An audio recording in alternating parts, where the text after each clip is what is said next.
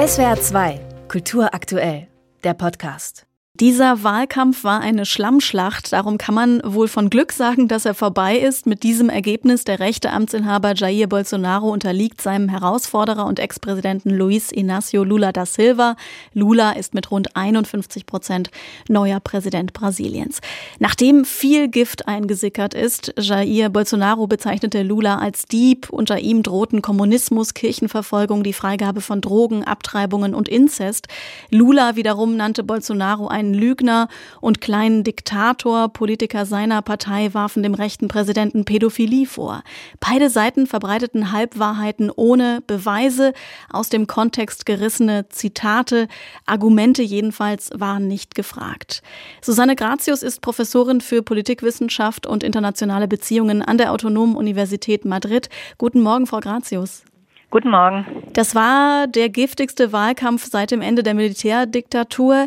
Hat Lula einfach am erfolgreichsten gegiftet oder wie erklären Sie sich seinen Sieg?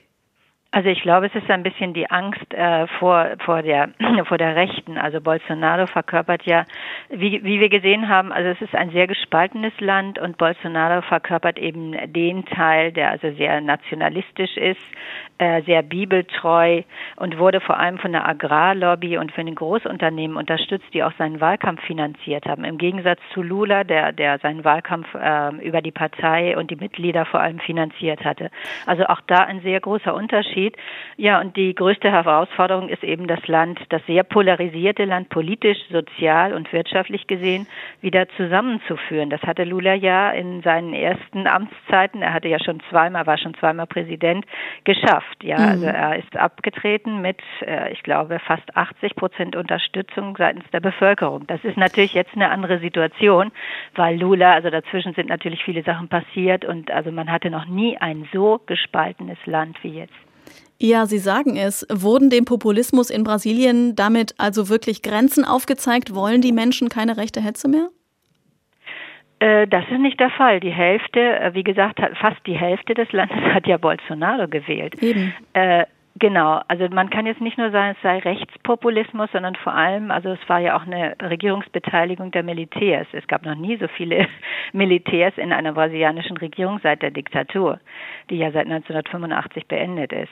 Also es ist so ein bisschen, es geht um viele Themen, also um die Rechte natürlich, aber es gibt eben auch einen Großteil des Landes, der sehr konservativ ist. Die Evangelisten haben äh, ein Drittel der, der Bürger äh, sind in diesen evangelistischen Kirchen, die sehr, sehr einflussreich sind, wobei sie nicht unbedingt pro Bolsonaro sind, sondern vor allem sich nach dem jeweiligen Machthaber richten. Also auch, man muss erinnern, Lula da Silva hat auch mit den Evangelisten regiert. José Alencar, der inzwischen gestorben ist, war sein Vizepräsident. Das war also ein evangelischer ähm, Priester. Also so gesehen kann man nicht sagen, dass die jetzt unbedingt alle Bolsonaro unterstützen. In diesem Wahlkampf war es aber vor, äh, äh, vor allem so. Aber bei der Polarisierung oder Spaltung, über die Sie hier gerade gesprochen haben, kann der Wahlsieger das Land wirklich versöhnen in einer Wahlperiode? Äh, das Problem ist, äh, Lula, im Gegensatz zu seinen ersten äh, beiden Präsidentschaften, wird sowohl den Senat als auch den Kongress gegen sich haben. Also er ist vor allem, er kann nur regieren, wenn er Kompromisse schließt. Darin ist er eigentlich sehr gut, ja.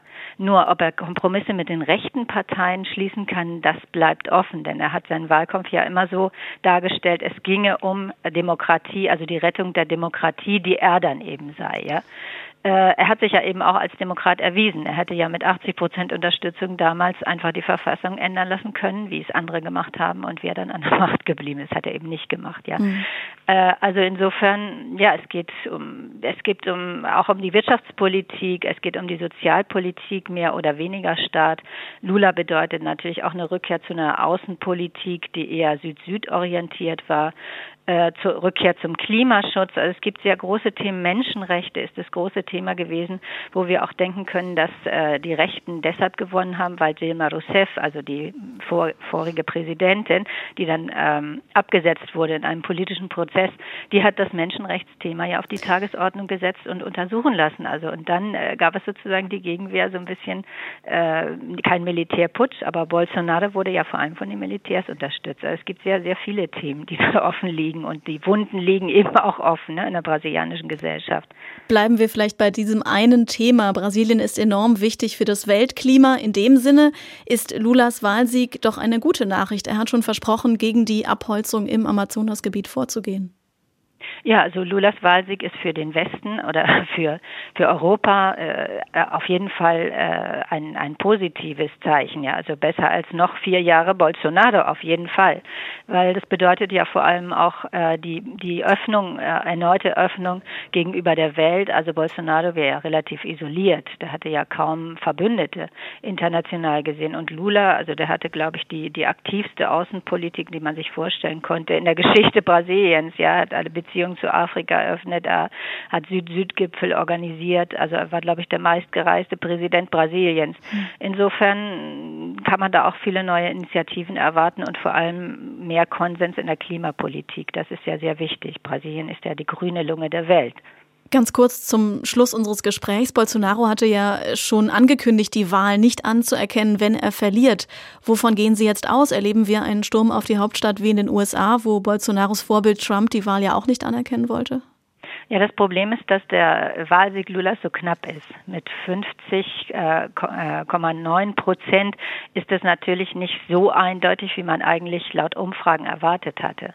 Insofern kann man sich schon vorstellen, dass es zumindest jetzt einen Streit darum gibt, ob die Wahlen wirklich äh, sauber waren oder nicht. Denn Bolsonaro hatte sich ja vorher schon mit der Wahlbehörde angelegt äh, und gesagt, sie wären also eventuell nicht sauber und hat das schon angedeutet. Er hat sich nie festgelegt, ob er dann einen Wahlsieg Lulas anerkennen wird oder nicht. Das ist hm. jetzt die große Frage. Ich traue mich da jetzt auch nicht äh, eine hm. klare Aussage zu machen. Das wird man also im Verlauf dieses Tages sehen, was ja. passiert. Jetzt wird das anerkennen oder nicht. Also es ist sehr knapp, wie gesagt. Das ist jetzt nicht, nicht positiv im Sinne von Lula muss dann eben auch große Kompromisse schaffen, äh, schließen mit anderen Parteien, ja. Also nicht nur mit den Linksparteien.